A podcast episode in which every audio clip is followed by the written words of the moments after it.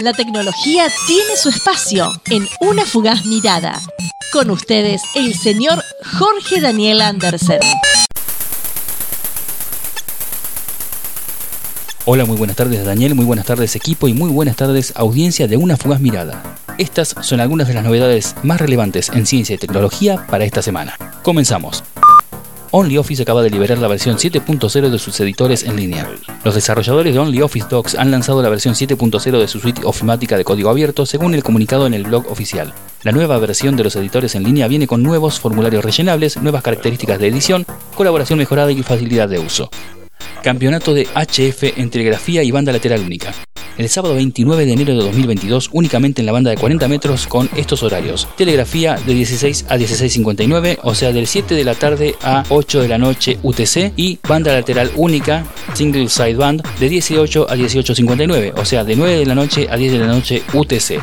Más información en www.campeonatohf.com.ar. Google ofrece trabajo en la Argentina. ¿Qué busca y cómo postularse?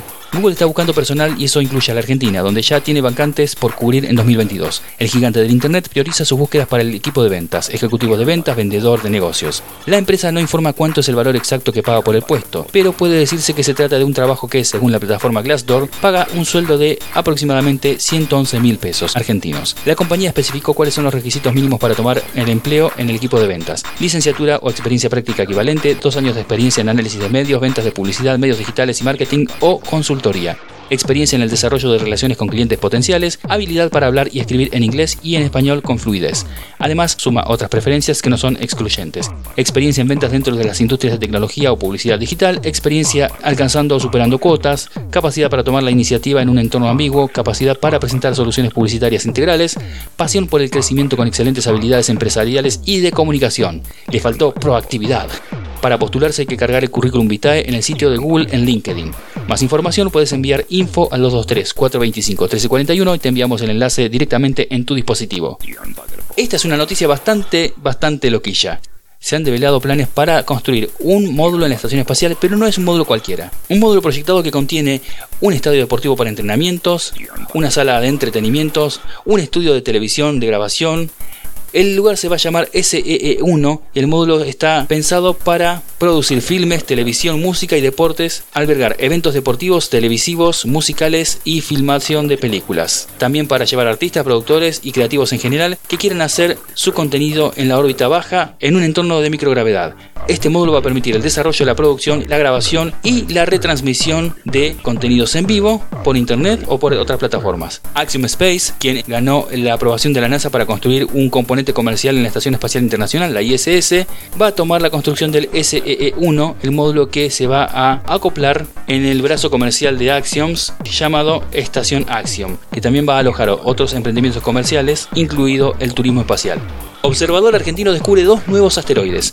La Colaboración Internacional de Búsqueda Astronómica, IASC por sus siglas en inglés, es un programa de ciencia ciudadana que proporciona datos astronómicos de alta calidad a científicos ciudadanos de todo el mundo. Estos científicos ciudadanos pueden hacer descubrimientos astronómicos originales y participar en la astronomía práctica. En cada campaña de observación se envían sets, las fotos tomadas con el telescopio, a los distintos equipos alrededor del mundo para que estos los analicen.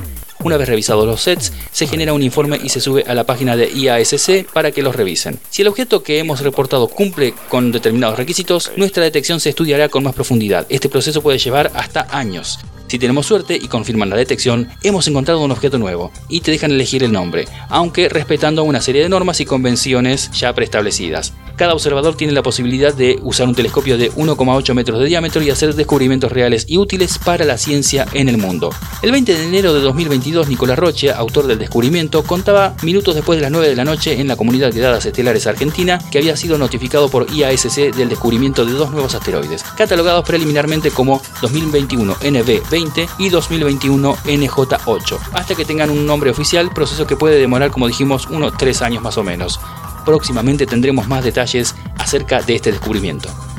Hoy, hoy, hoy, la última corrección de la órbita del telescopio James Webb.